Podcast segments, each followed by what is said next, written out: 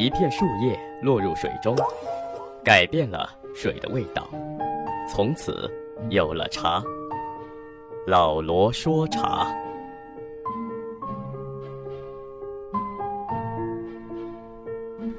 在我的工作室，呃，有一幅很大的一个照片，这个照片上有个小女孩。嗯，很多人到了我的工作室之后，跟我都会问我这个小女孩怎么回事儿。嗯，我就想起了一个日本的老茶人的故事。在二零一三年的上半年，那个日本有一个老茶人，他那个时候八十四岁了，他跑的来拜访我。后来我们见面才知道，哎呀，原来零九年的时候呢，我去考察日本的时候，我去过他的公司，见过他。当时他正好八十岁，那天谈的非常的高兴，也非常的意外。我请这个老先生吃饭，他叫铃木先生。吃完饭之后呢，我就给他泡了一道凤凰单丛。我很认真的给他泡，然后就是那种小杯子，呃，给他喝了三杯。他的总经理告诉我，他说我们社长从来没有这么认真的喝过中国茶。呃，喝完这个之后，铃木先生很感慨，呃，他就会问我，很认真的问我，他说：“你为什么会这么执着的做茶？”我就指着这个墙上一个很大的一个照片，告诉他，这是一个小女孩。我说这张照片呢，是我在二零零七年春天的时候，呃，去日四川的乐山啊去看茶。我下了飞机之后呢，大概我又花了五六个小时时间赶到这个乐山。到乐山之后呢，再花了两个小时时间赶到这么一个基地。那这个基地呢，是离大熊猫的保护地也不远了，相对比较偏的一个地方。但这个地方是个有机的一个林，而且建得非常的规范，非常好。那个时候呢，天呃快要黑下来了，我就抓紧时间。呃，拍那些摘茶的人，我突然发现一个碑后面有个小女孩，这个小女孩满身的很脏，出奇的脏，两个手也非常的脏，我就拍她。后来回来看了这张照片啊，她的眼神特别让我记挂，她非常的惊恐，身上也很脏。后来我跟她讲。我再看到这个茶厂边上，实际上他是跟着他的父母一起来这的。他父母是周边更远的地方跑到这个茶厂来，来摘茶。每年大概就是在春茶采摘季这两三个月来的。那他们住的这个茶厂旁边的一个石子路边，然后就用的这个塑料布这么拉的啊，一块一块塑料布在底下生活。然后到这个茶厂借点水来煮饭吃，所以这个小女孩根本就可能这么多天都没有洗过澡，他没这个条件洗澡。哎呀，我就说那个时候就发誓我要把这个茶做好，而且不单是把这个茶做好，我相信的话，如果这户人家他父母在这里摘了两三个月的茶，可能他们就赚了这么两三千块钱回去。但是如果他这两三千块钱还赚不到的情况下，他们家肯定会打这个最原始的这个资源的这个主意。那一个呢，就会在更远的地方去砍树，去卖这个木材。这样的话，我们会造成很大的一个水土流失，也破坏这个原始生态林。第二个呢，或者一些女孩子去东莞，也是出卖自己最原始的这个资源。哎呀，我在那个时候我就想，我说发誓，我说我一定要好好的做茶，而且的话呢，从我们这边要把这个客户做好，做好之后让大家用货币来投票支持我们，这样的情况下呢，我们才有钱给这个茶厂，这个茶厂的话呢，才有钱给他的父母，这样的这个小女孩的一家呢，才能够很好的正常的生活下去。其实他们的生活要求真的很低很低。我去过乐山，当时也那个扶持过那个留守的儿童，都见过他们。其实他们非常的本分。一个城市啊，它旁边就是农田，然后呢就到经济林，然后再到原始的生态林。茶叶是茶叶林是正好在经济林到原始生态林过渡的这个阶段的。其实他在帮我们守着这个我们的原始这个生态林这一块。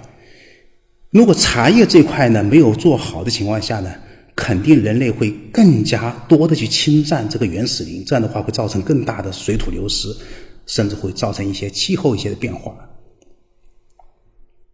所以后来我们在做茶香书香手，我们就讨论，到底我们是要做最受尊敬的茶叶品牌，还是做最受欢迎的茶叶品牌？讨论的结果，我们三个月讨论的结果，最后坚定的做。最受欢迎的茶叶品牌，第一个呢是大家真心的喜欢我们，我们以消费者为中心。那第二个来讲的话呢，最重要的话就大家真心的用货币投票支持我们。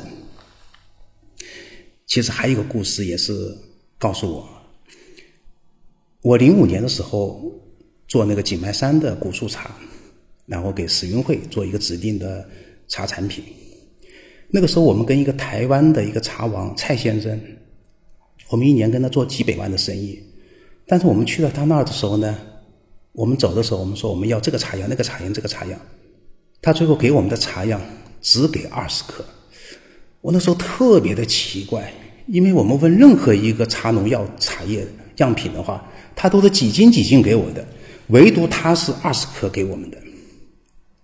然后他告诉我，他实际上他说你知道吗？我们祖辈祖祖辈辈就是做茶的。他他们的祖训里面，就是茶是不能够免费送的。我给你二十克的茶样，这二十克如果你能不能分辨出来，那也说明你对这个茶的认识、这个价值认识是不可能到位的。我给你也没有什么意义。哇，就特别的奇怪，这个我就特别的震惊，就是怎么有人这么坚持这个东西？但是你知道吗，蔡先生，每次我们去，他会杀头猪来接待我们。他会当地的这个土鸡啊，会买十几只鸡，早餐、午餐、晚餐来做给我们吃。但是唯独他说茶叶是不能送的，感触非常深。那第三个故事呢，就是我的工作室里面有两个大的罐子。那每一年呢，新华都商学院啊，他们都会来我这里。做创业的一个考察，那每一次他们考察完了之后，听我讲完这个小女孩的故事之后呢，哎呀，他们就很激动。我就告诉他们，我说，因为我接待他们，给他们泡了茶喝，我说你要记住，这个茶是要给钱的，喝茶是给钱的。那怎么办呢？他们都给。那我那里呢，就专门有两个罐子，啊，一个是一个一个小熊的罐子。还有一个是一个猪的一个罐子，那个罐子里面装满了一块钱。我说：“你们如果赞同喝茶是要给钱的，你们就象征性的拿一块钱投进这个罐子里面。”所以每一年他们来的人，最后都纷纷的自己掏钱放到罐子里面去。那现在这两个罐子都几乎要全部装满了。这是从零八年我到上海开始积攒下来的。起码有几百个人，就是喝完我的茶之后，认为茶喝茶是要给钱的。呃，在去年的时候呢，我参加这个全国北家茶馆的一个颁奖典礼，然后受邀在这个黄山论坛上啊做个嘉宾的一个分享。那个时候我也讲了很多的一些观念啊，我们茶叶界要做创新的观念。后来我也提到过一个。我说不要光讲文化，也要讲商业，因为商业呢，它可以保证我们持续的经营下去，可以保证我们持续的提供给我们的消费者他应该要的东西。我说商业是最伟大的道德，在这里我也是经常的提倡，就是不要去蹭卖茶人的茶，但是可以分享爱茶人的茶。呃，在二零幺三年的时候呢，那个央视纪录片《茶一片树叶的故事》那个开播之后，呃，全国的反响很大。我那时候也非常的激动，呃，我就提了一个建议，在茶叶提个建议，我说我们这些爱茶的人呢，每年能够影响三个喝茶的人喝茶的话，那我们整个的话，中国茶的面貌就不一样的，茶的美好，茶的健康的福利，就可以带给更多的人，甚至可以带给全世界的人。